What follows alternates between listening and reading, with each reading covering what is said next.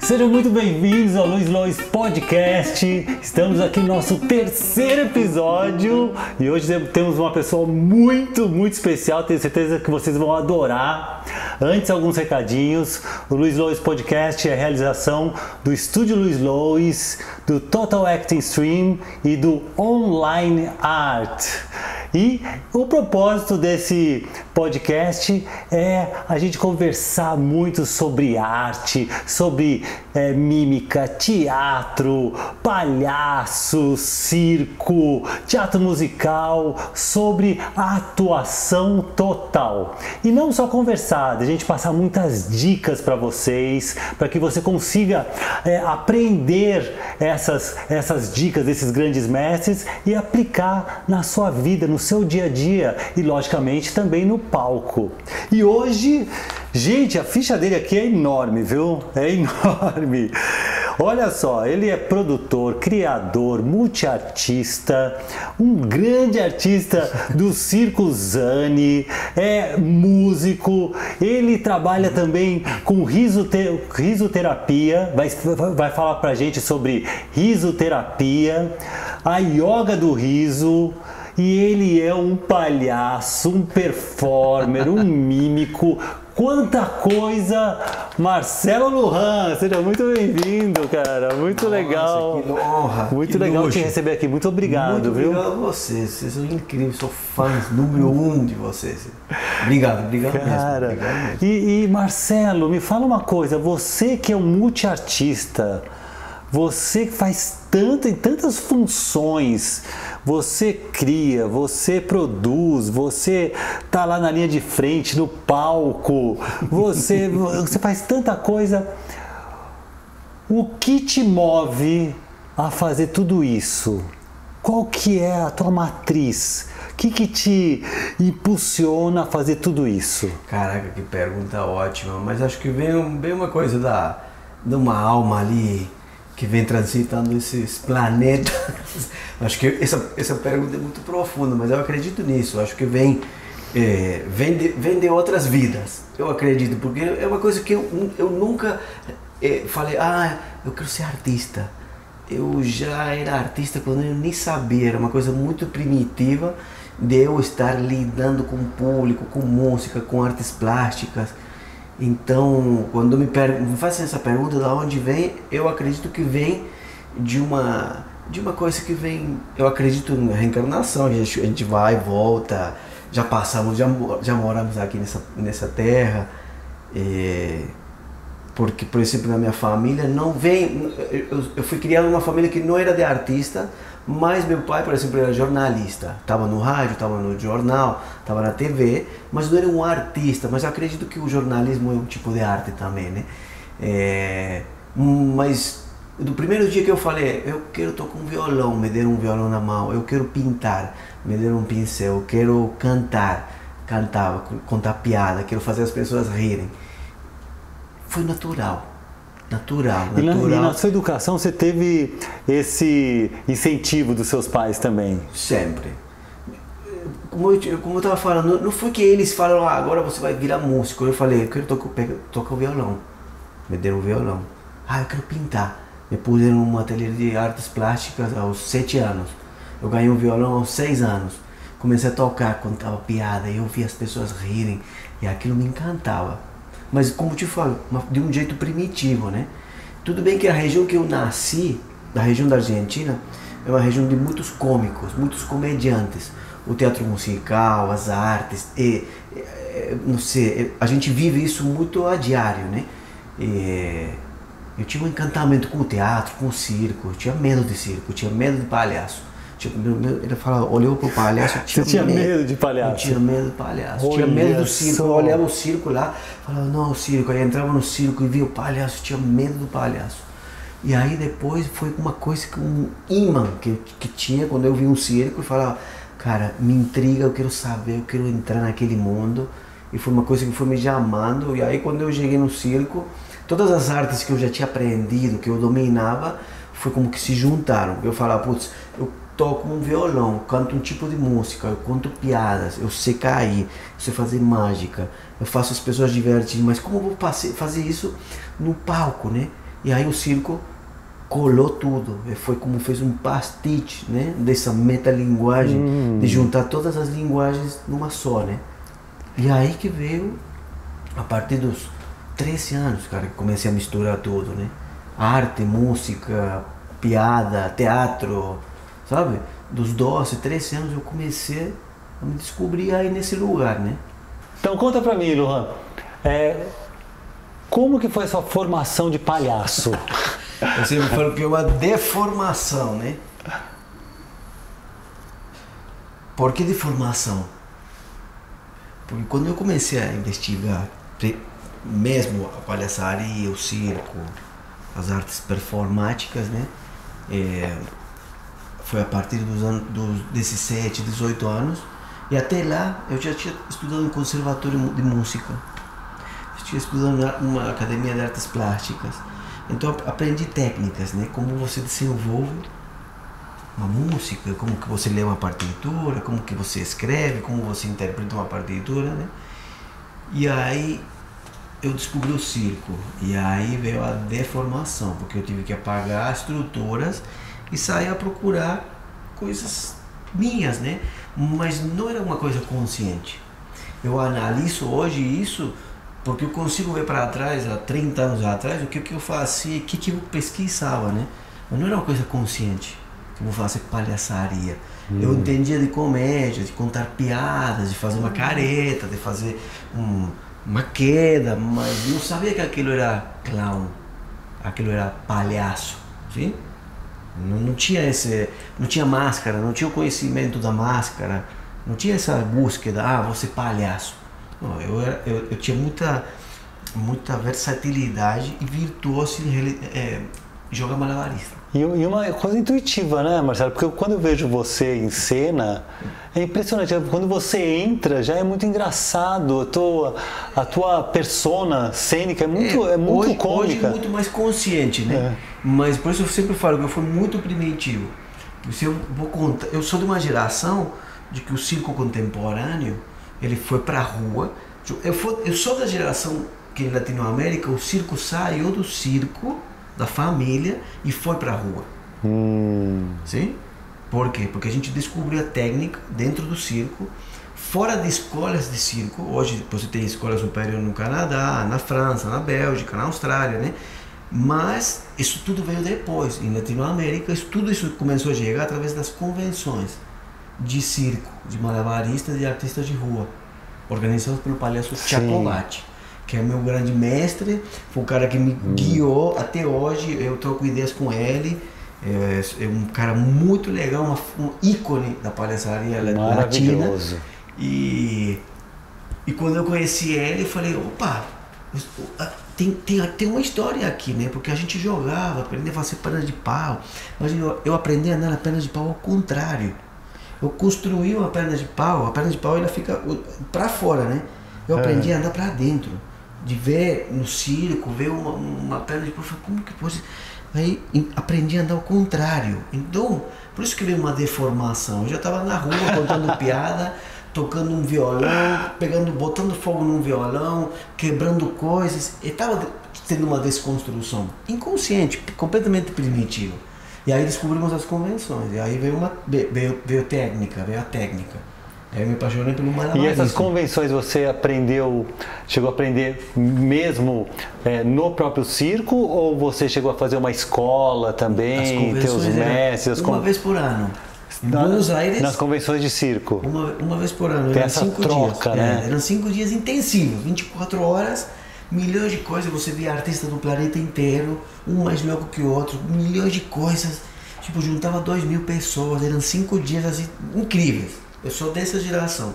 Acabava essa de Buenos Aires, a gente ia para Santiago do Chile, que continuava, chegavam outros artistas, aí você via outro leque de possibilidades, né? Aí você fazia workshop, oficina, aprendia, o cara te ensina. Tem uma troca imensa, né? Ah, isso intensivo. No e aí eu, circo é, é impressionante ia, isso. filmava tudo. Eu, eu ia lá, levava minhas fitas cassete pequenininha, cara, filmava. Tudo, tudo, filmava tudo. voltava para minha cidade, eu tinha material para estudar durante 10 meses. Porque tinha tanta filmagem, tanta coisa, então a gente consumia.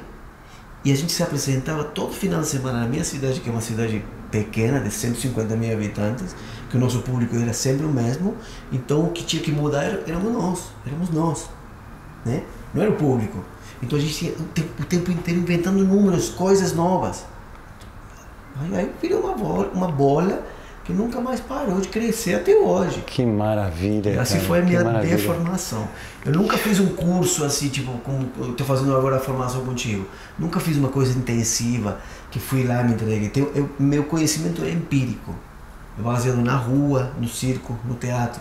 Nessa troca. A mistura. No campo mesmo. misturando. É empírico. Meu conhecimento é empírico. De fato, eu, meu, os cursos que eu dou, as oficinas que eu dou, são baseadas em experimentos que eu faço. Não é que eu peguei um livro do Lecoq e vou fazer as duas viagens do Lecoq e vamos experimentar isso. Vou pegar um livro de Ressurrara, da, da Espanha, e vamos inventar jogos de improviso. Não. Está tudo baseado no que eu vou lá, testo dá certo. É, seguindo uma tradição do circo mesmo, né? Essa coisa mesmo de estar de, de tá junto, de estar tendo essa troca, de estar ensinando, de estar aprendendo. Isso. Muito legal. Ô, ô, Marcelo, eu, eu vejo assim na tua área do, da arte da palhaçaria, que você é um mestre, eu vejo hoje um grande interesse do público e de público não artistas procurando né, a arte da palhaçaria, Sim. os jogos, o estado né, do, sim. do, do palhaço. É, é, o que você sente que o palhaço tem a ensinar pro, pro não artista, pro dia a dia? Nossa, legal essa pergunta. Nossa, tem, tem tudo para ensinar. Eu acho que tem a palavra clown, ela é muito nova, né? Clown. Mesmo que signifique tonto, idiota em inglês, mas ela é muito nova. Então, tem um pouco, uma certa curiosidade, tem um, uma sedução por, putz, sou palhaço, quero ser engraçado, quero ser legal, né? É, tem um lugar também terapêutico. Hoje nós temos a palhaçaria terapêutica. É, lógico, não é uma coisa nova a palhaçaria terapêutica, como tem o clown análise. Já escutou falar? Já ouvi falar. gente utiliza o clown como se fosse uma técnica de psicoanálise. né? Sim, Isso foi criado na França pelo Bataclan, uma companhia que existe até hoje, que desenvolveu várias linhas de, de estudos da palhaçaria, não somente o palhaço artístico, que vai para o circo, que vai para o teatro, que faz seus números, né? E sim a- o palhaço terapêutico, é, os palhaços sem fronteiras. Então, E engraçado que você, falando isso, eu lembrei da Beth Dorgan, que também passou por aqui, e ela contou pra gente, por exemplo, que na, na terapia, né, que ela estava fazendo terapia, e ela foi, a terapeuta dela a tratou através da palhaça, palhaça dela. É. Então, aí ó, você fala, o que que tem para descobrir a pessoa que vai investigar naquilo? É, principalmente a infância, né? Nós, vivemos uma infância que, infelizmente, ela é bloqueada pela escola, né? Pelo sistema educativo. Então você tem uma criança que vai até os 6, 7 anos inventando coisas livres, sem preconceitos, sem referências, é, né, no mundo deles, e entra no sistema educativo, acabou. Acabou, e aí começa a vir ansiedade, começa a vir estresse, começa a vir depressão, começa a vir a vergonha, começa a vir a competição. Infelizmente, isso vai tolir a capacidade criativa, a Isso- capacidade lúdica. isso acontece muito, talvez, aí eu queria até ouvir a sua opinião sobre isso, porque talvez na escola não tem esse espaço para o erro, não tem Então. esse espaço para. tem que estar sempre né, buscando o acerto, o acerto. E, e, e a, e a arte da palhaçaria é isso, né? O, o erro se torna a sua grande força, É. a sua grande Então. fonte de criatividade. Então, aí, tem o, aí vem o palhaço, né? Aí tem uma pessoa que tem um projeto muito legal que eu tô atrás dele, mas ele não me dá bola, mas daqui a pouco eu vou conseguir trocar uma ideia com ele, porque eu acredito que a gente pode trocar uma. fortalecer isso aí. De levar. É, esse chama, o projeto dele chama Palhaço Educa. Ele leva o palhaço como as pessoas levam para o hospital para fazer o acompanhamento do, do, do paciente. Ele leva o palhaço para a escola, para o palhaço ele errar na sala de aula e as crianças corrigirem ele. E esse é um jeito, é um caminho para educar, né? Então você tem um palhaço que entra na sala e que fala 2 mais 2, 7. Não, as crianças corrigem o palhaço. Tem uma louça preta, que cor é essa aqui? Verde? Não, é preta. Ah, é preta. Ah. E através desse caminho, a criança cria essas sinapses e o entendimento da educação vira mais lúdica. Então, hoje a palhaçaria é aparecer. Eu vejo que a palhaçaria é como a água que vai escorrendo e não tem lugar onde ela vai parar. Ela vai passando, ela vai passando por baixo da porta, não tem limite. Que nem a arte circense. Hoje você vê muitos projetos de circo social no mundo que você utiliza é, as, as, técnicas para trabalhar a resiliência, a, a, a, a possibilidade de você se superar, perder a vergonha, perder o medo. Não perder o medo, porque é bom viver com medo, né? Mas saber lidar com ele e principalmente as emoções. Mas é aquele medo que aquele medo que impede que a gente cresça, né? É, e principalmente das emoções, né? Eu acho que o palhaço ele ele te ensina a você lidar com as emoções.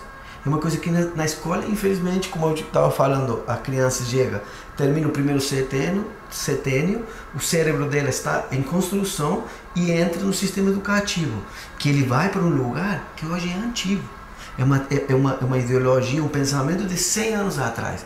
E se a gente não fizer essa, essa releitura de como tem que ser feita essa educação, aí tem essa fase da, da infância que o, infelizmente o adulto ele vai perder, né? Então quando a gente cresce, viramos adulto, que gente, na verdade a gente não vira adulto, a gente vira adulterado, né? A gente fica adulterado pela sociedade, né? Que você tem que entrar numa caixinha que você, as mulheres não podem rir, rir alto porque é vergonhoso. Você não pode ser uma pessoa que brinca porque você não é levado a sério. Você precisa ser sério e, e responsável para mostrar que você é que manda naquele ambiente empresarial que você trabalha. Então, quando você vive aquele ambiente, é ótimo, que é bom ir lá buscar outras alternativas. E o palestra te oferece essa volta para a infância, porque quem vai te conduzir, ele vai te levar para a memória da infância para você lembrar como que você brincava, ou como era possível você pegar isso aqui e sair voando. Pendurar isso aqui e sair voando com isso. Um adulto pega a coisa, ah, legal, que imbecil que não fazendo fazer isso aqui, né? Mas uma criança, você fala com isso aqui, você vai voando até a casa da vovó e volta. E essa é. criança sai voando até a casa da vovó e volta. E vai te mostrar, pai, eu voei, ó, oh, vou deixar aqui, tá? Até amanhã eu vou voar de novo com ele viver esse mundo. E por que não adulto a gente não continua vivendo isso? Não se permitir isso. Né? O Keith Johnson ele fala, ele tem uma frase muito legal. O Keith Johnson, o, o, pai do improviso, né? O cara é um, é um mestre do improviso. Ele fala uma coisa interessante sobre isso. Ele fala assim que que a criança não é um adulto inacabado. O adulto que é uma criança atrofiada. Yes. E é isso, né? A gente precisa é de um, da arte da palhaçaria para nos lembrar né, da é nossa isso. essência, das isso. nossas. Isso é ótimo, mas uma das coisas que a gente aborda no curso de palhaço, quando você vai entregar a técnica do palhaço, vamos lá a, a, a trabalhar seu, sua criança interior, né?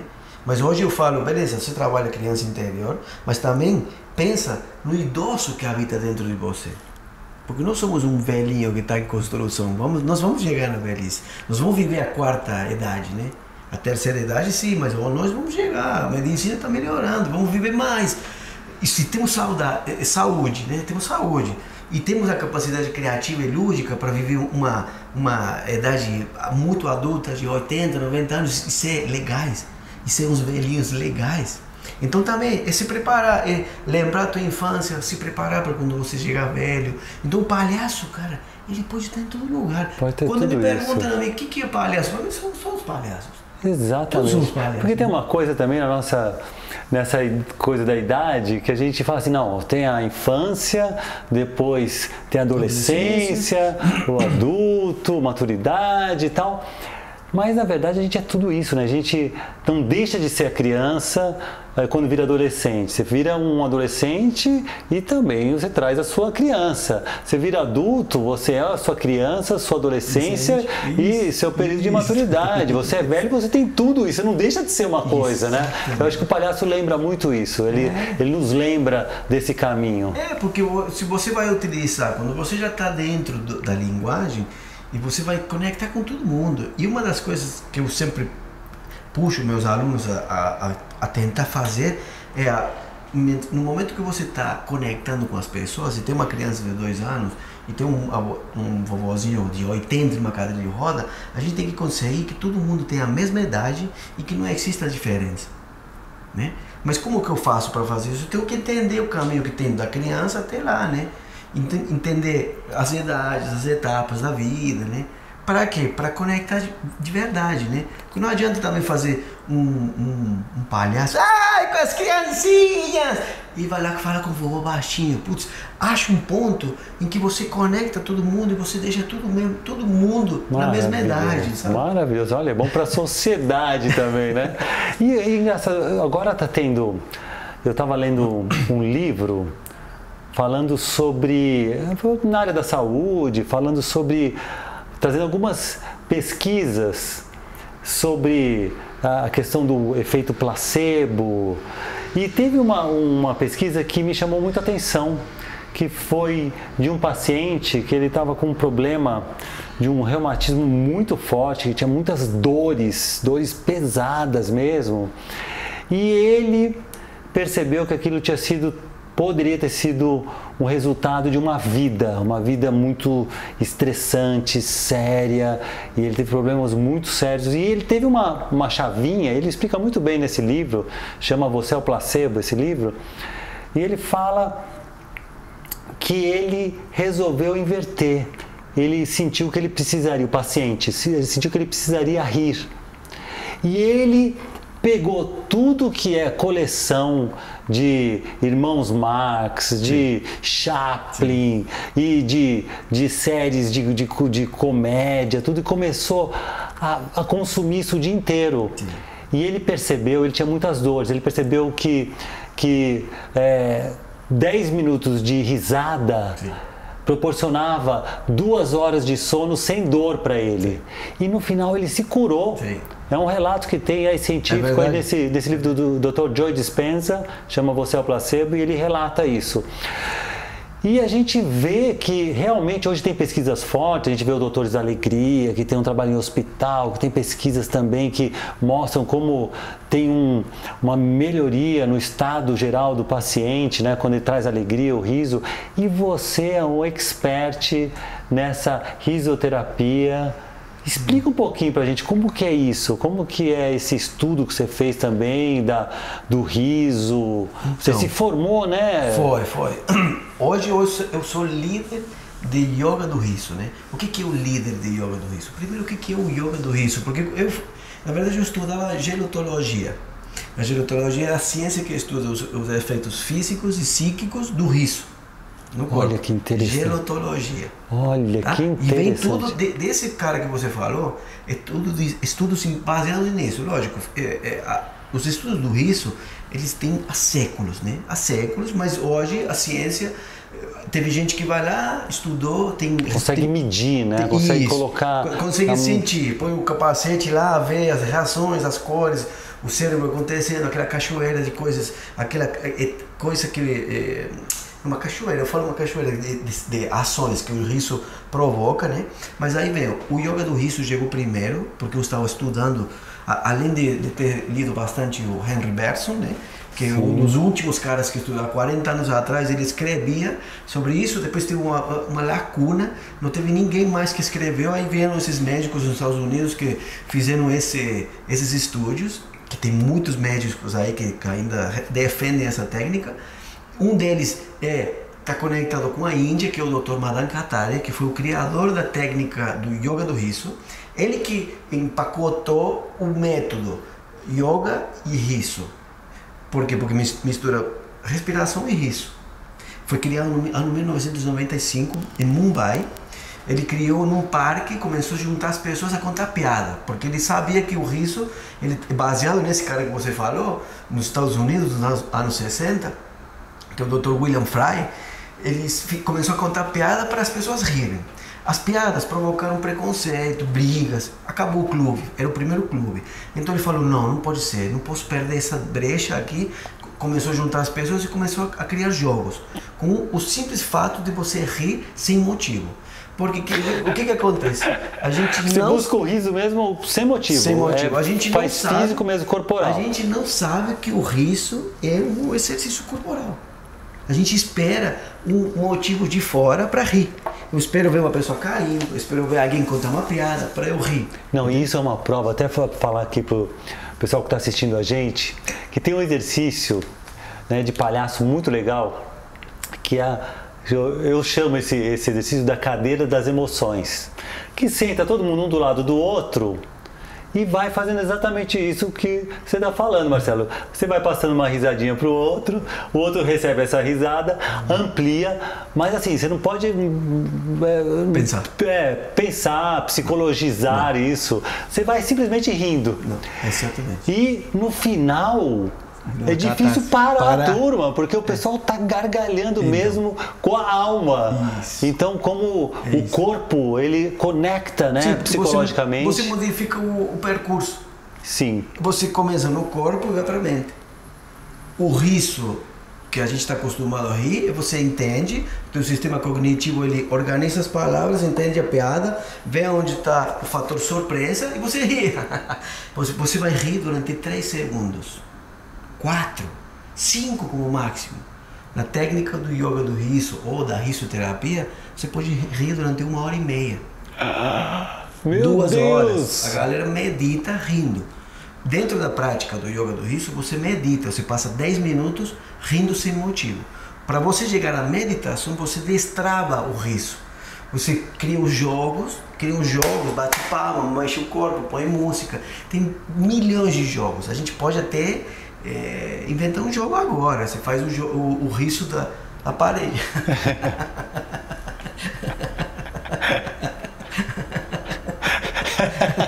e você vai rindo. Mas e, sem e motivo. tem uma coisa que eu não sei se é, é aquela coisa dos neurônios espelhos, né? Que a gente Exatamente. começa a rir com Exatamente. isso. Quando você está em grupo, fazer- quando você tá em grupo, se, se produz um efeito que não para. Imagina quando você faz uma sessão com as pessoas ao vivo, é uma, vira uma catarse mesmo.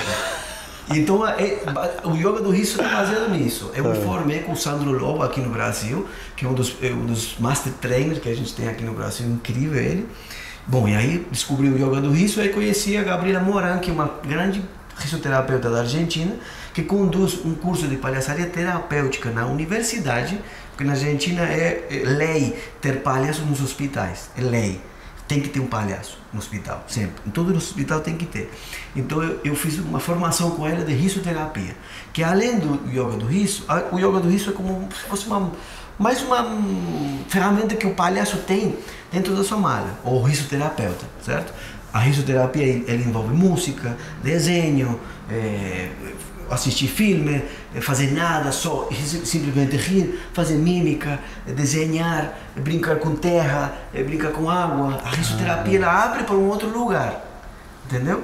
Aí você, aí por exemplo, você pode, você gera o riso através de jogos.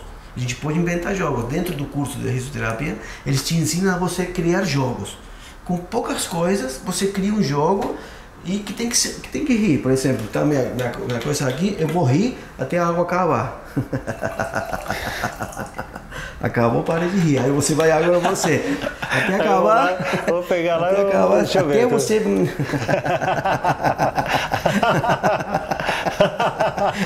Isso. E assim vai. Assim vai inventando jogos. Aí você pode fazer. Aí fica com vontade de rir mesmo. Então, imagina. Aí a gente tem o Clube do Riso aqui no Brasil. Tem sessões às 6 da manhã, às 8, às me- meio-dia, às 15, às 19 e às 21 todo horas. mundo rindo o tempo todo. Todo mundo rindo. No, no Clube do Yoga do Riso aqui no Brasil, tem clubes no mundo inteiro. A gente poderia pegar agora a internet e a gente entra em qualquer clube e você ri com gente da Malásia, da Rússia, da Alemanha. Que então lá, maravilha. a maioria são mulheres de idosas. A maioria são idosas. As mulheres por quê? Porque elas se encontram num lugar e elas não podem rir alto nos lugares. As mulheres têm esse lugar também. Então também a gente trabalha bastante isso para elas libertarem. Aqui no Clube do Riso do Brasil, a maioria são tiazinhas lindas, maravilhosas. Eu conduzo a sessão das, de quarta-feira às 8 da manhã. É grátis, online, via Zoom. Você entra, 40 minutos, a, a, a sessão mais longa dura 40 minutos. Aí você destrava, explica o que vai acontecer. Porque, por exemplo, imagina a pessoa que entra passar um link e entra e começa a ver um monte de gente rindo e ninguém entende nada, né? Gente, com certeza. Aí, aí você, quando você entende a prática, você sabe o que está acontecendo. Tem uns gritos, tem uns cantos, tipo, tipo por exemplo, esse aqui, ó, ho, ho, ha, ha, ha, ho, ho, ha, ha, ha. E o que está acontecendo aqui, ó? O diafragma, ele está fazendo ho, ho, ha, ha, ha, ho, ho, ha, ha, ha. Então você está juntando a respiração e movimento, né? Aí tem uns gritos que é tipo, por exemplo, muito bem, muito bem, e yeah. é. Essa é uma afirmação positiva para a mente ter o gesto positivo, né? Muito e aí começam os jogos. Aí você muito. respira, como se fosse yoga. Respira, solta o ar, ri, respira e brinca. Não, o que Dança. Tá, o que você está falando para mim é fantástico, é maravilhoso. Eu sinto que é um, é um antídoto para o que a gente está vivendo hoje. E, e, e, exatamente sobre isso. Aliás, olha só, dia 18 de janeiro ah. é o Dia Internacional do Riso. Dia 18 de janeiro tem o Dia é. Internacional do, do Riso. riso. É. Que maravilha! e me fala uma coisa, Marcelo. Hoje, nesse ambiente que a gente está vivendo, que está um ambiente duro, que a gente recebe muitas notícias, hoje está tendo um, um, um clima pesado né, nas discussões, né, muita parte, muitas partes da internet a gente vê essa, esse clima pesado, politicamente, bom, enfim, no geral, e não só no Brasil, no mundo todo. Você sente que hoje é mais difícil rir? Sim. E fazer rir? Sim, na, na, verdade fazer rir porque os códigos mudaram. Então quem faz rir, ele está passando por um processo, por exemplo, homofobia, é, raça, não pode fazer mais piada é, preconceituosa. Então quem faz rir, ele tem que ele tem que se equalizar. Então tá passando, tá, tá, tá tendo essa, esses cortes, né? Então essas pessoas que fazem rir tem que modificar o repertório a gente ficou, a, a sociedade ficou muito mais careta, muito assim, cheio de, das coisas, beleza, tá tudo certo, mas afina as, as piadas ou faz rir é, por um outro lado. O meu trabalho ele tá, ele tá fazendo no meu corpo, eu faço rir com o meu gesto, por isso a tua formação me trouxe mais ferramentas para eu poder me comunicar de outro jeito. Eu não faço rir pela palavra, eu faço rir pelo gesto, pela queda, pela mágica, pela música não tem a palavra, não tem a construção cognitiva de falar, ah, ah entendi as palavras, está é, falando mal de, de, gênero. Não, eu, não vou não vou tocar esses assuntos. Eu vou tocar lugar, eu vou, no meu caso, né? Eu vou tocar lugares que eu vou por outro lado. Mas quando eu conheci essas técnicas, eu levei o risco para um outro lugar. E a minha missão hoje é mostrar para as pessoas que elas podem rir sem ter que esperar um, é, um, um é, como se diz, um estímulo de fora, sabe? Mas aí você tem que construir uma ingenuidade consciente, que são uma das técnicas que eu ensino, de você ser ingênuo consciente. Ingenuidade consciente. consciente. Olha que interessante. Exemplo disso, o que, que seria? Ingenuidade consciente.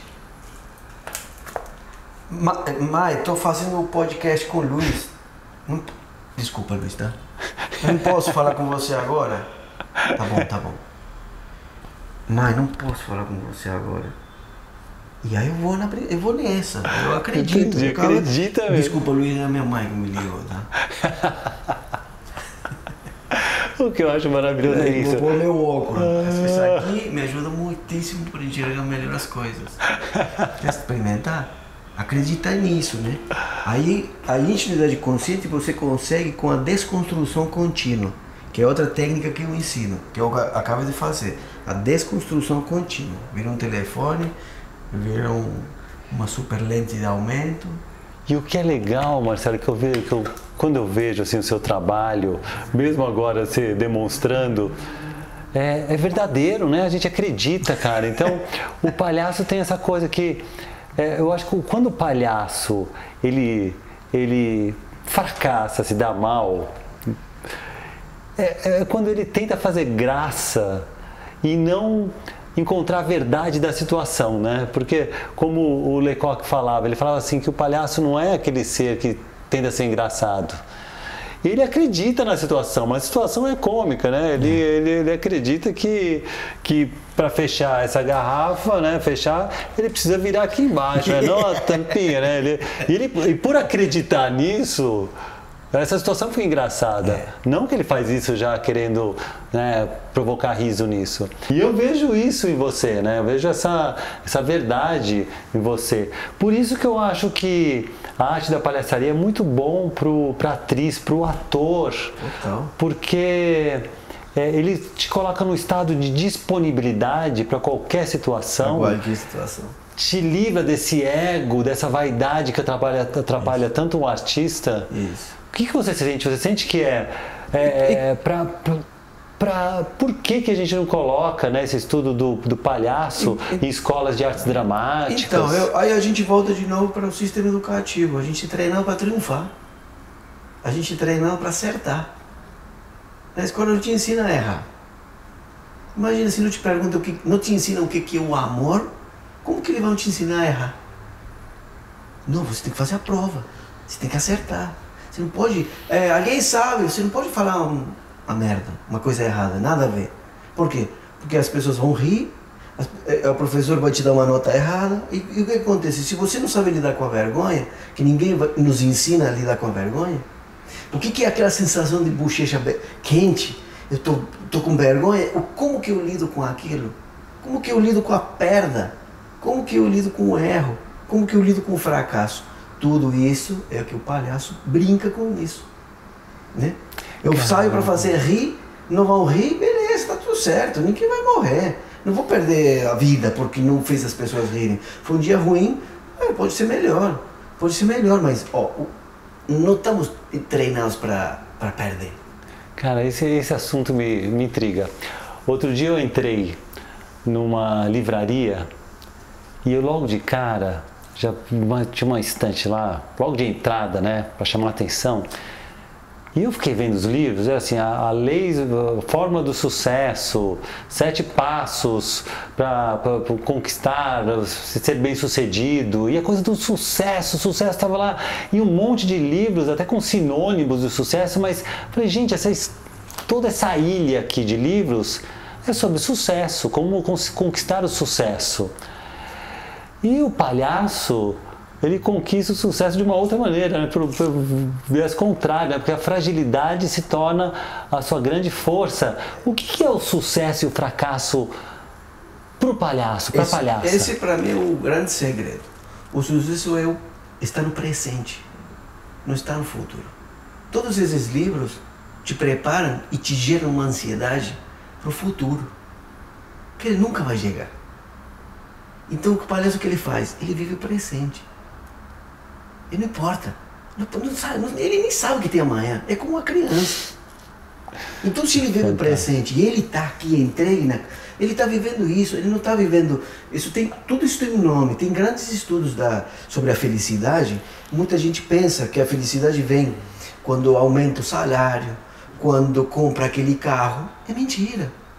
Porque quando você comprar aquele carro, você vai querer ter outro carro. É aquilo um círculo vicioso que o capitalismo instaurou na sociedade que gera ansiedade, estresse, depressão, tudo isso que a gente falou no começo. E o palhaço ele vive o presente. Porque se você não está no presente, você está sempre na falta. Sempre está precisando de algo que não está lá naquele momento. Isso. Por exemplo, eu falo, quando eu faço, dou algumas palestras, algumas empresas, assim, eu falo, eu, eu falo para as pessoas procurarem a felicidade em pequenas coisas. Não no zero que tem na conta, não no carro que está estacionado seu, na, sua, na sua garagem, não o status que você tem na, na empresa. Ajuda uma senhora a atravessar a rua. Ofereça uma esmola para ele que te pediu. É, agradeça a um parceiro. Pequenas coisas vão te provocar muita mais felicidade do que atingir aquela coisa que está no futuro, que ela nunca chega. Ela, ela só, é, a felicidade é Mônica. Tem um nome, né? É que nem tem o estresse e o distress. Tem um estresse que nos faz bem e tem um estresse que nos faz mal. Muita gente não sabe que tem um estresse que nos faz bem. Esse estresse que nos faz bem, ele é carregado por isso, por agradecer, por compartilhar, por ensinar, por colaborar. E é isso, o palhaço ele faz isso. Se você vai ver a palhaçaria terapêutica, a palhaçaria terapêutica é baseada no acompanhamento. Você entra numa sala de hospital, você não precisa fazer rir, você não precisa fazer absolutamente nada. Esse é um dos grandes segredos da palhaçaria terapêutica. O palhaço entra na sala do hospital, ele pode ficar sentado do lado do paciente e, só, e sem fazer nada. Só escutar e ver o que, que vem. Entende? Por quê? Porque ele, ele, dá, ele dá espaço para o paciente voltar a ser um ser humano. Porque o paciente no hospital, ele é um número e é um caso de uma doença. O palhaço ele entra para quê? Para dar um status, para devolver o direito de cidadão que o paciente tem. Entende como ele abre e ele perde, ele erra na escola para a criança aprender, ele erra para quê? Para as pessoas passar um momento feliz. Ou se o palhaço que é muito divertido, engraçado, que conta música, ele tá, eu acho que é, uma, é um gesto muito, é muito é, ai, se me escapou a palavra, mas fazer rir é muito, muita generosidade, né? Muita. Eu poderia ficar na minha casa vendo filme, eu rindo, né? Mas aí você vai lá, as pessoas estão lá e você faz rir as pessoas em situação vulnerável, você com os palhaços sem fronteira, ou a palhaçaria terapêutica, ou num palco, né? Ou num lugar onde tem um asilo de ancianos que ninguém se mexe e você está lá entregando ou uma nota musical que vai abrir a memória dele, sabe? Então tem todo esse lugar. E, e acho que aí está o sucesso. Tudo isso te leva para o presente. O sucesso está no presente, a felicidade está no presente, em pequenas coisas. Não em atingir, ah, eu vou ser aquele cara lá que vou mandar na empresa. Cara, você vai chegar lá completamente estressado. Se você perder o seu emprego, você vai ficar completamente deprimido, perdido, achando que aquilo era o sucesso, né? Muita, a maioria das pessoas vive isso, né? Achando que o sucesso está lá, é o caminho do sucesso. Cara, o cam... que, que adianta ter sucesso daqui a dois meses se eu, se eu não chego lá? E, como eu estou hoje? Estou feliz? Tem muita gente que nem sabe o que está acontecendo hoje no corpo dele. Né? Sim, sim, com Tem certeza. muita gente que nem se escuta. Nem Essa sabe como respira. da presença é. Por exemplo, a risoterapia ela é baseada no, no, na respiração e no, no, no riso, né? Mas a gente nasce respirando pela barriga. Pela barriga. A nossa primeira respiração é na barriga. Hoje, os adultos respiramos respiração? aqui, ó. O ar entra até aqui e volta. Por quê? É. Porque tem um estresse. Tem um estresse que deixa, começa a fazer aquele É. nó. E aí que vamos procurar Ribotril, tarja preta e remédio, remédio. E por que não prevenir com coisas eh, naturais como o riso? Não, por quê? Porque o riso tem... E ele provoca os canabi, canabidióis que a gente tem dentro do nosso corpo que vão te potencializar muito E a mais que qualquer coisa. e a respiração, ela, ela, ela, coisa já- básica. ela já é um termômetro da- das emoções. A gente percebe, né? Quando a gente está relaxado, está calmo, a respiração fica que nem a do bebê na barriga. Exato. Quando a gente está numa situação mais atlética, já fica aqui na intercostal. E quando começa a, a- a se a estar assim com muitas emoções intensas, num estado de muitas emoções intensas, de, de angústia, Aí de vai, aí vai. de estresse, de ansiedade, sobe, vem aqui pro peito, pro que pescoço, você sente aqui, que ó. tá Tem espremendo gente que mesmo. respira até aqui só. É. Esquece, o pulmão fica lá. Aqui em São Paulo, onde a gente está, a gente vê muita gente. Respiração aqui em cima. E o riso, ele, como você falou, faz descer, vem aqui para a barriga. Uma- Cara, tem uma- eu não tinha uma- pensado nesse, nesse viés. Tem umas coisas muito legais do riso. As vogais tem regiões para você provocar o riso. Cada vogal tem uma região. Por exemplo, a U é a região mais primitiva. É onde está o sexo, a, é, a fome. A letra U, se você começar a fazer ele começa a vibrar aqui. A letra O, ela vibra na região da barriga. Sim. Se você faz OH, ela fica na altura do diafragma. A letra A é no peito. A letra E é na garganta. A letra I é nessa região aqui. E se você fizer, ela vibra aqui. Então se Olha, você meditar com a legal. letra. Quando a gente faz trabalho de vocal, a gente usa muito isso, para ver as- os Isso, ressonadores. isso. E, a- e as letras ajudam muito a você atingir os ressonadores. Exatamente. Que legal isso, olha essa demonstração. Gente, uma aula, notem aí, porque já deu uma aula dos ressonadores corporais. No aí yoga do riso, Tem o Giverish, que é o mesmo do Gramelô, que, no palha, que o palhaço tem, que O você também gramelô, ensina. que é, que é, é uma, é uma, que é uma samba. língua inventada, gente. É, É, é contar uma história em russo, por exemplo. Você conta uma história em russo, em, em japonês, em chinês, quando você não sabe a língua. Isso. Aí tem o Giverish. Eles deram o nome de Giverish. E aí você vai lá. Como, por exemplo, da- tem variáveis de- do, do Giverish ou, do Gramelô. Uma língua nova é falar com números. Por exemplo, vou fazer uma pergunta para o Luiz. 1, 1, 3, 5, 3, 3, 4, 3. Você tem que me responder número. A gente se comunica número. 6, 6, 2, 1, 3, 3, 2. 2. Isso, 3, 2, 7, 7, 7, 8, 5 7, mil. 8, não, são 6, 2, 1. 6.333. Ah, 12, 25, só 13. 2 e 3, 3. Muito bom, cara. Ah, Gente, quanto a vida fica tão mais leve, tão mais fácil, né? Então, meu, cara, que maravilha, é muito legal.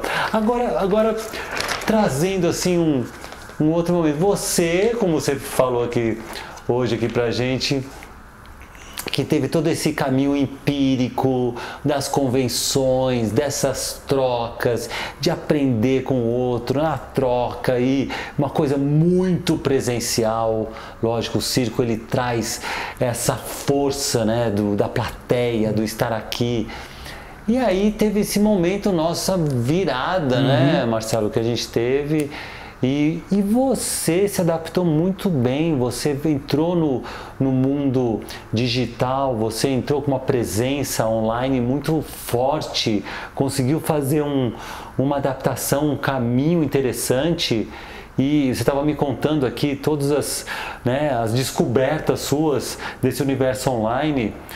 E como que foi essa sua passagem do, do presencial para esse universo online? Como é, que, como é que se deu isso? Foi intuitivo? Você teve um- uma, uma, uma orientação? Como é, como é que aconteceu? Intuitivo, mesmo.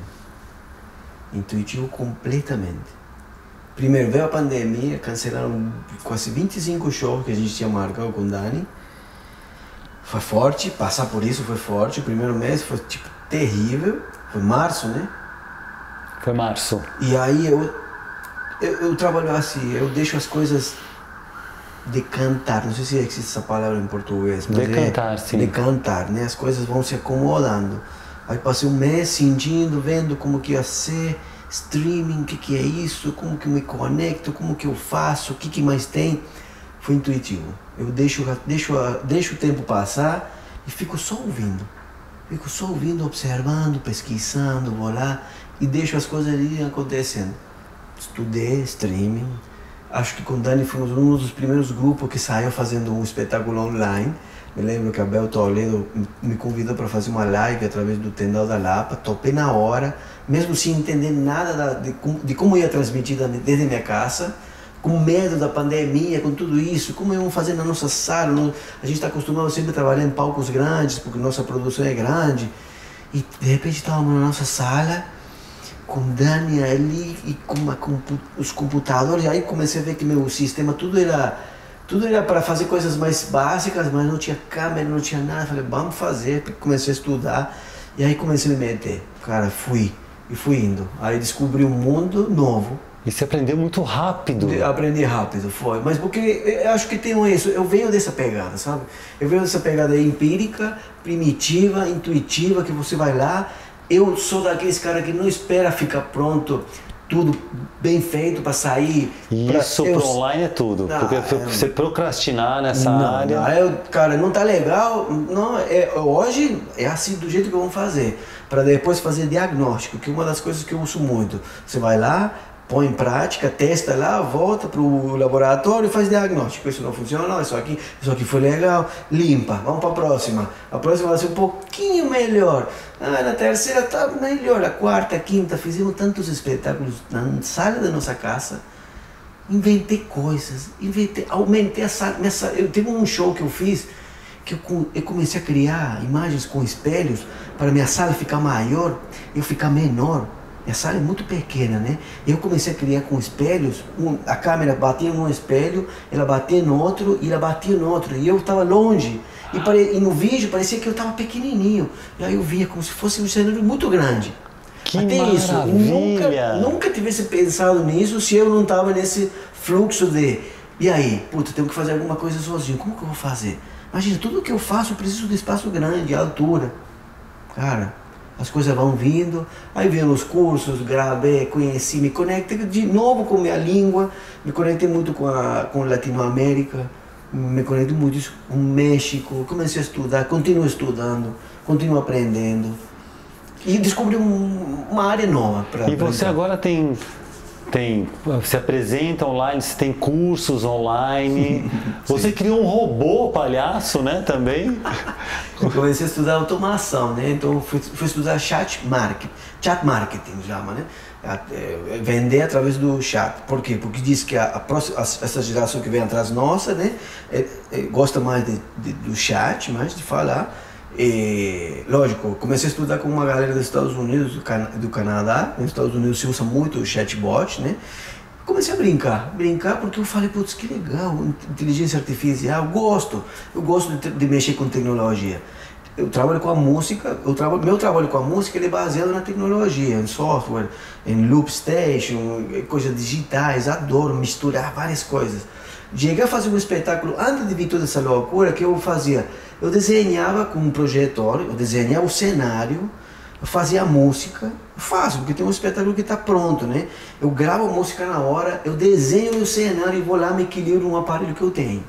E aí, lá em cima do aparelho eu continuo tocando trompete, escutando a música que eu gravei, vendo o cenário que eu acabei de desenhar, todas essas coisas. Então eu gosto disso, não é uma coisa que, putz, um bicho de sete cabeças. Eu gosto de entrar num software novo, eu adoro. É uma das coisas que o palhaço me ensina é ser ninguém, é ser ruim, é ser o pior, é, ser, é, é ser o que menos sabe. Entende? Eu me junto a você, como, como eu tenho tanta admiração por você que eu me sinto aqui uma criança. Me sinto uma criança por quê? Porque tem alguém que eu admiro e que eu. Imagina, você me convidou para fazer o um festival. Eu fiz o banho da minhoca com a maior vergonha do mundo. Falei, mas isso, esse sou Foi eu. Sucesso. Esse sou eu, essa é a minha verdade. Eu não sou um grande mímico, estou aprendendo. Foi um é uma coisa nova que eu, eu tenho na minha mão. E eu tenho um desprendimento tão grande que, cara, isso para mim é verdadeiro, tá ali. Mandei, fiz, entendeu? Então, não tenho, não tenho, não tenho esse, esse, essa preocupação de que vai, vou me dar mal. Isso o que é que vai dar, O que, que vai dar errado? Gente, minha mãe está ali, meu pai está vivo, minha filha está ótima, a Dani, minha esposa, está ótima, está tá todo mundo bem, está tudo funcionando. Se eu errar, se o público não gostar, eu tenho muito claro que minha arte não me pertence. O momento que eu me apresento já não me pertence mais, ele pertence a quem vê, a quem assiste. Se não gostou, ótimo, que bom. Tá tudo certo. Não vou ficar, ai, a galera não gostou. Ninguém me mandou uma mensagem falando que tinha gostado. Tudo certo. Isso é, é isso que eu faço, que a verdade. Isso o palhaço te é dá isso. Cara, é minha verdade, isso é isso. Esse sou eu. Que fantástico, que maravilhoso isso. Nossa, porque ah, às vezes é tão difícil, né, pro, pro artista, pro, pro, pra atriz, pro ator lidar com esse ego. Né? Às vezes você faz um espetáculo, você fica tão aberto, aí vem alguém e fala assim. Ah, olha, eu não gostei. Como não gostou? Acaba, acaba com o seu dia, vai beber, vai.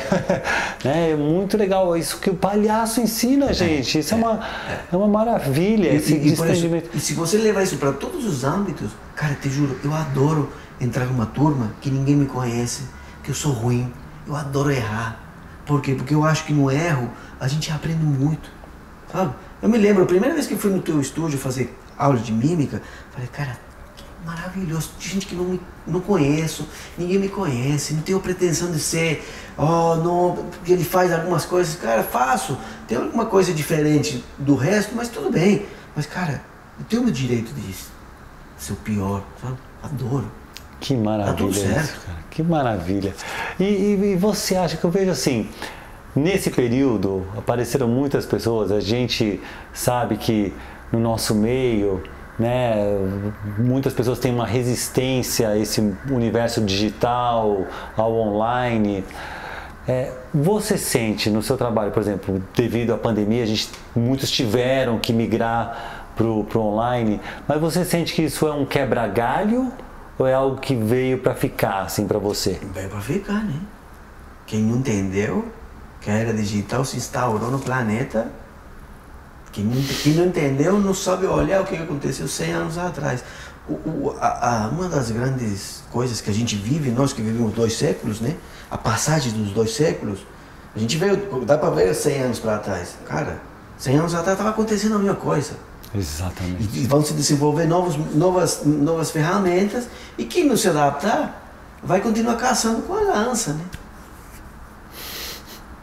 Exatamente. Exatamente. Isso, se você for ver 100 anos atrás, a agricultura, a indústria, tecnologia, veio a computação, veio a era digital, ela se instaurou. Eu sempre é. falo assim que as pessoas perguntam às vezes, pô, mas é melhor fazer presencial ou online? Eu falo assim, são duas coisas é, diferentes. Né? Tem, tem coisa que você só faz no online que você não consegue fazer no presencial. E vice-versa, tem coisas que você consegue fazer no presencial e que você não consegue fazer no online. O que para você, nos seus cursos, nas suas atividades, né, como, como palhaço, como professor também de palhaçaria, de clown, você sente que você consegue fazer no online e que não é possível fazer no presencial? O que consigo fazer no online é que você pode, se você, por exemplo, você vende a, a formação, né? Você tem a aula, você tem na sua casa, você pode fazer sozinho. Você pode ser mais louco ainda. Por quê? Porque você está desinibido na tua casa. Se eu estou na minha casa sozinho, vendo um curso que o cara está me ensinando, cara, eu posso, eu posso ser muito mais ruim ainda. Porque minha vergonha está comigo, está guardada nas quatro paredes que eu estou aqui. Eu tranco a porta, ninguém vai entrar e vou lá ficar fazendo acorda mal feito, mas tá tudo bem, ninguém está me vendo. Então acho que a desinibição que o online te oferece é uma das vantagens. Que você talvez estando num estúdio com mais pessoas e o professor te fala, agora é sua vez, Marcelo, vai lá. Eu tenho que ir lá fazer o exercício. Putz, a minha vergonha, meu constrangimento vai me bloquear. Você está na sua casa, você fala, quer saber, eu vou estudar agora mímica, vou trancar tudo. Ninguém sabe que eu estou aqui, play. Mano, hoje pode ser o pior do mundo. E, e repetir, repetir, repetir a mesma coisa, né? Lógico, tem, é uma coisa é você estar tá lá, se desbloquear e, e, e, atingir um nível de dessa vergonha, esse constrangimento melhor, mas é muito melhor presencial você saber lidar com esse constrangimento e lidar com essa emoção, né? É, é uma escolha, né? Sim. Mas acho que em casa, cara, você pode fazer do e, jeito. E você como, como professor, assim, o que, que você fala assim, ah, isso eu vou fazer uma coisa, porque no presencial eu não conseguiria fazer isso. Numa dinâmica de aula, de alguma coisa, tem alguma coisa que fala assim, poxa, isso é legal. Por exemplo, eu senti quando veio a pandemia, que pegou esse choque todo, quando eu fiz o meu curso de formação, eu, eu tive uma, uma experiência muito interessante que eu consegui pela primeira vez oferecer um curso de formação num valor muito baixo. né? Porque você, você tem uma outra relação e com qualidades que às vezes quem faz o presencial não tem, porque não, não vai ter aquele material para poder repetir, para fazer várias vezes, para não sei o quê. E com pessoas é, eu conheci tantos, agora estou com alunos de tudo que é canto, coisa que talvez eu não, eu não teria essa oportunidade. Lógico, eu tinha alunos que vinham de outros países e tal, mas não nessa quantidade que vem agora, nessa troca né, no universal que a gente está tendo. Então eu sinto isso. Você sente logicamente isso. Você está falando do próprio seu curso que agora no México chegou muito forte, no, no México, nos Estados Unidos nunca também. Nunca fui para o México e eu vendo meus cursos no México, no sul dos Estados Unidos, Peru, Colômbia, que são os, os lugares que consomem mais o, o, o, digital, né? Mas é isso. Eu acho que o digital, ele, ele para mim foi um grande ganho. Eu conectei. Eu ter trocado ideia com David Larrible, sabe quem é David Larrible? Para para mim e para a coletividade palhaça mundial, ele é o, o rei dos palhaços. Eu trocar ideia com ele e me colocar, assim que nem a gente está falando agora com esse cara, e foi através do digital, para mim foi um. Tipo, mano, isso que maravilhoso. O David Larrable, ele fala espanhol e, e eu, eu me aproximei de um cara que tem um grupo no Facebook, que somos 15 mil pessoas, que chama 15 mil pessoas. 15 mil pessoas tem no grupo. Chama Palhaços versus Clowns.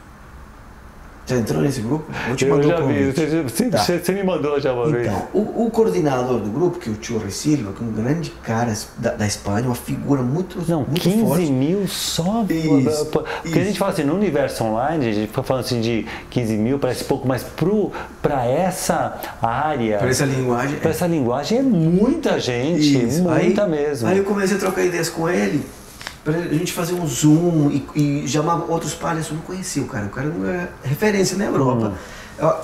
Eu levei essa ideia para ele. E hoje eu trabalho a pau a pau com ele. A gente faz uns encontros via Zoom, entrevistamos palhaços de diferentes partes do mundo e cada um vai lá e conta as histórias. Então isso também me trouxe online, sabe? Que maravilha. Me conectar com gente que não me conhecia, e muita gente que discutia que eu dava aulas de palhaço e que falava que era impossível dar aula de palhaço, porque palhaço não se ensina, palhaço se faz. Muita gente que pensa assim. E eu fui lá, meti a minha cabeça na boca do lobo, porque eu sabia que naquele lugar, nesse grupo, eu ia tomar de todos os lados. Fui lá e contestava educadamente para cada um deles, mostrava, mandava meu, meu material, mostrava minhas aulas, mostrava tudo.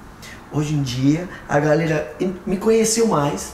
Eu consigo apresentar meus colegas para o mundo também. Eu virei um portal. Engraçado, né? Tem essas pessoas teimosas aí, né? Então, então fala assim, vê todo esse legado do Jacques Lecoq, vê todo esse legado do Philippe Goulier aqui no Brasil, né? A gente pega é, pessoas tão, escolas tão interessantes também que, que trouxeram esse trabalho para cá também, né? A gente pega, bom, você que ensina palhaço aí para tanta gente, essa arte, e a gente vê que, que tem como você acessar isso, como ensinar técnicas para isso, como despertar essa comicidade de cada um, essa persona de cada um. Nossa, e, e, ainda a gente escuta isso, né? De não, ou você nasce com isso, ou você não. Eu vivi isso aqui no Brasil. Quando a gente criou o Zani, o Zani não era aceito pela família tradicional circense brasileira. Eles falavam que a gente fazia teatro, que não era circo. Tudo bem, beleza. Não, isso aí não é circo. Ah, você dos ah, vocês fazem teatro, né? São atores, né? Hum. Não, a gente faz circo. Tudo bem. Conseguimos reverter a história. O Zani entrou na história do circo brasileiro pelos historiadores. Com certeza. O Centro de Memória do Circo, a Verônica Catamaoca, a Hermínia Silva, colocaram a história do Zani nesse, nessa linha do tempo circense no Brasil. E eu, o que me aconteceu com essa entrada no digital, eu me expondo para o mundo, falando que eu dava aulas, que eu dava um curso. E agora, que curso? O que, que você sabe se você não sabe nada? Se você nunca fez nada?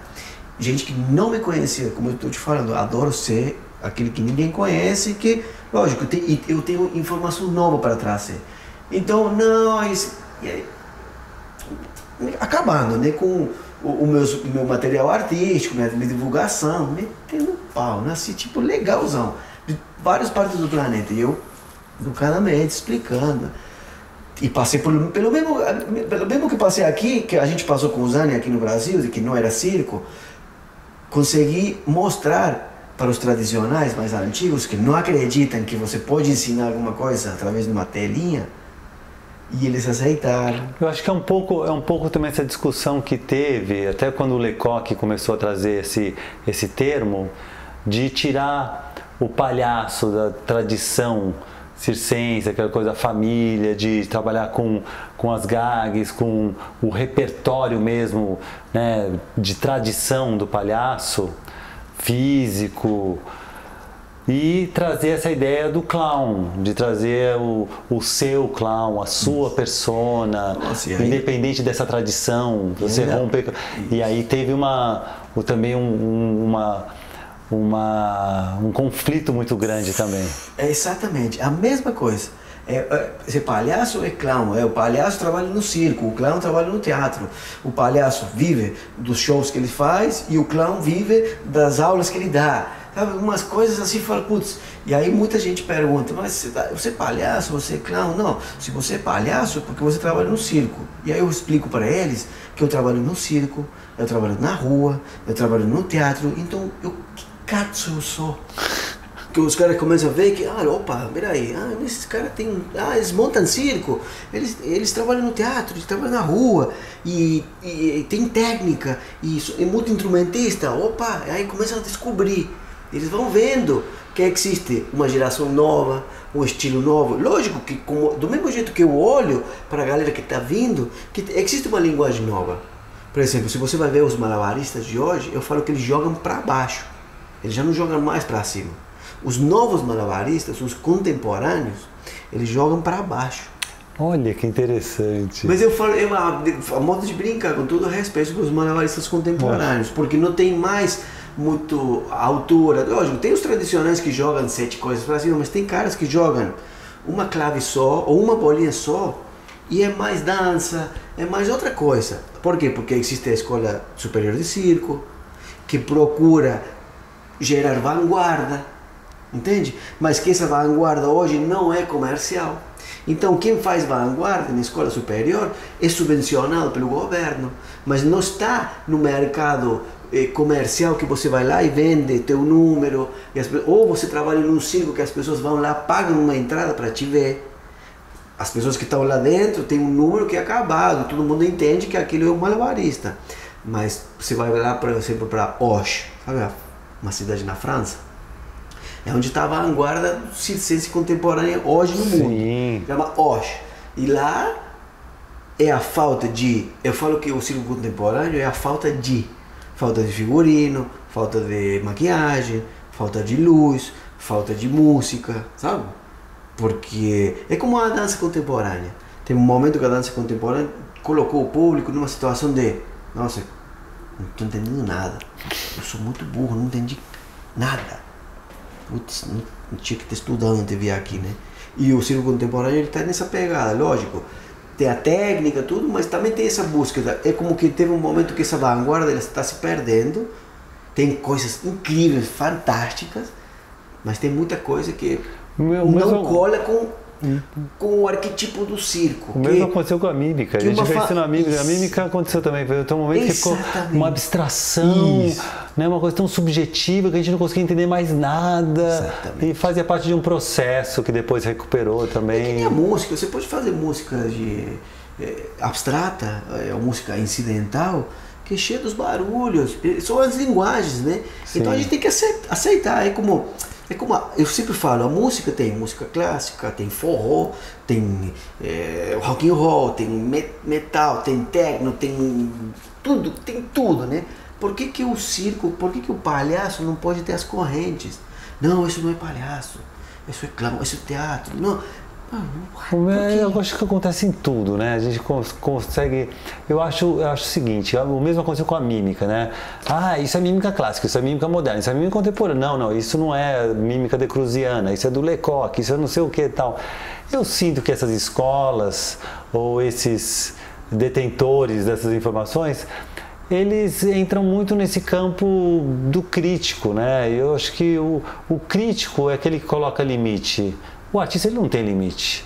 Então, eu, quando eu desenvolvi, inclusive, essa ideia da mímica total, eu sempre gostei do clássico, do moderno, do contemporâneo, sem hierarquias. Então, é que seja tudo mímica. Então, venha tudo isso aí para porque para o artista limita demais a gente pensar dessa maneira, né? De, de colocar em caixas. Talvez para estudo, para você iluminar um estudo, um período, até sirva. Isso, isso é interessante. Isso, Mas a gente sabe muito bem quando a gente pisou no palco, Exatamente. isso se derrete. Exatamente. Isso se derrete, não serve para nada. Porque não é você ser um, um pós-doc em artes cênicas que vai te capacitar a fazer um, uma boa atuação. Acontece né? no palco, total. É, é, que nem a linguagem do palhaço. Você afina os palhaços. Tem o cara branca, tem o Augusto, tem o contra Augusto, tem o excêntrico, tem o Tony, o Tony de Soirée. Mas eu acredito que eu acredito no clã integral, que, que uma pessoa pode ser todos, sabe? Que você pode ser branco, inteligente, bobo, excêntrico, tocar vários instrumentos, fazer várias coisas. Integral. Integral, por que não? Aí tem gente, não, você, o seu perfil é branco. E aí tem gente, ai, me falam que eu sou branco, sim, mas eu sim. quero fazer. Cara, não se amarra nada. Vai lá. Exatamente, exatamente. Que interessante, que legal. Marcelo, uma pergunta aí que é difícil essa, hein? Uma provocação aí. ok, nesse mundo de hoje, nesse momento que a gente está vivendo, por que, que alguém sairia do conforto do sofá da sua casa, do conforto do seu lar, para assistir um, um clown, assistir um palhaço no teatro, no circo, em algum evento presencial? Por que, que alguém iria? Olha, que ótimo. Pergunta difícil mesmo. Mas acho que. Eu acho que é a alma. Acho que está na alma dele. Porque hoje tem um mundo novo, tem que aceitar que você. Tomara que. Eu acho que o metaverso ele vai demorar para se instaurar na sociedade. Talvez eu já esteja morto. Talvez você esteja escutando esse podcast e a gente, o Luiz e eu temos mortos até agora. Né? Mas o metaverso vai demorar para você não sair mais nunca mais da sua casa, entrar naquele mundo digital. Mas eu acho que é uma, tem uma necessidade da alma, do espírito, de se conectar com a arte. Eu acho que a arte é, é, alimenta a alma, alimenta o espírito e eu acho que não tem no mercado, no supermercado, estou falando no mercado, no supermercado, né? não tem isso, você não vai lá comprar arte, você consome a arte pela boca, você tem que vivenciar. Eu acho que as experiências é, Tomara que o metaverso ele demore para se instaurar na sociedade. Sempre vou voltar nisso porque também é um assunto. Mas se tiver, você vai ter lá um, vai ter lá um avatar seu, vai palhaço ter, lá dentro. Vai ter você meu vai show, você pode ver meu show dentro do metaverso. Vou tentar falar para Maia que se tiver metaverso ainda, mas faz alguma coisa lá, mas para que tenha os dois, né? Continua com os dois, acho que tem que Exatamente. Ter. Mas acho que é uma necessidade da alma, sabe?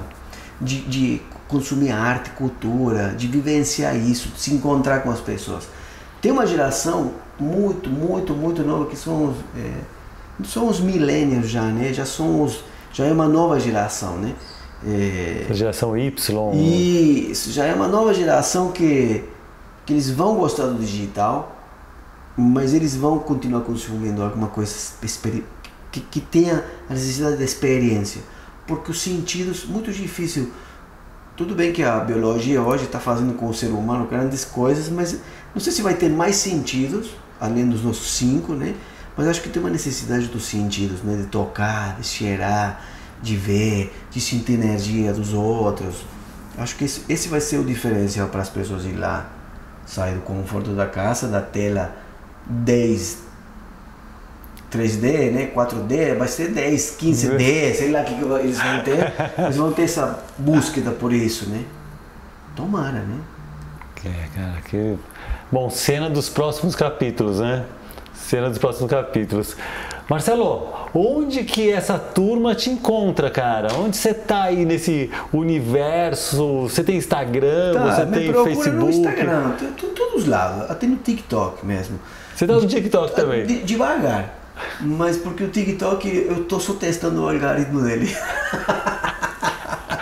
Agora o Instagram tá mudando o algoritmo dele, mas eu tô mais presente no Instagram.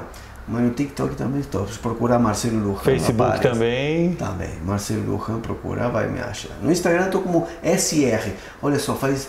Acho que tem 15 anos que eu tenho um e-mail que eu falei, putz, eu vou ser velho, né? Vou por senhor Marcelo Lujan. Então tem lá SR Marcelo Lujan no Instagram, me acha. E a partir dele tem tudo. Tem podcast, tem curso, tem aulas liberadas, tem um canal do YouTube. Mas lá no meu Instagram tem lá tudo. Olha na lá bio, dica, hein, gente? Vocês podem fazer curso tá com ele lá. lá, é só entrar nas, nas redes dele. Tem umas aulas lá, umas aulas que eu deixei lá para a galera conhecer o, do, o jeito que eu abordo a linguagem tanto do palhaço, como da risoterapia, como do yoga do riso, estudos relacionados ao riso, né? E qual que é o seu próximo projeto? O que, que você está focando agora? Fala assim, nossa, agora eu estou pensando em fazer isso. Cara, tal. eu quero criar um, um movimento para fortalecer a linguagem do palhaço. Eu acho que me bateu uma, uma vontade dessa missão, de fortalecer, porque eu descobri uma amplitude muito grande e eu acho que eu quero mexer com isso. Muito de nuclear legal. muitos grupos, eh, fazer encontros, fazer um festival que fortaleça aquele preconceito do ah, seu palhaço. o presidente não é palhaço. Se ele fosse palhaço, a gente estaria muito bem. Isso, isso é algo muito bom para ser trabalhado. Marcelo, obrigado, cara. Obrigado, obrigado mesmo. Muito obrigado. obrigado. Que aula, gente. Que aula. Eu devia ter falado isso no começo, mas eu esqueci. Mas olha, se inscrevam nesse canal. Tá? Ajudem, participem, é, compartilhem, é, deem um like, espalhem esse conteúdo maravilhoso aí para todos os seus colegas, seus amigos, suas amigas, familiares e tudo mais, apaixonados pela arte. Valeu? Prazer enorme. Obrigado. E até a próxima, gente. Aproveitem. Vamos se despedir até... rindo, então. Isso. Rindo, tchau.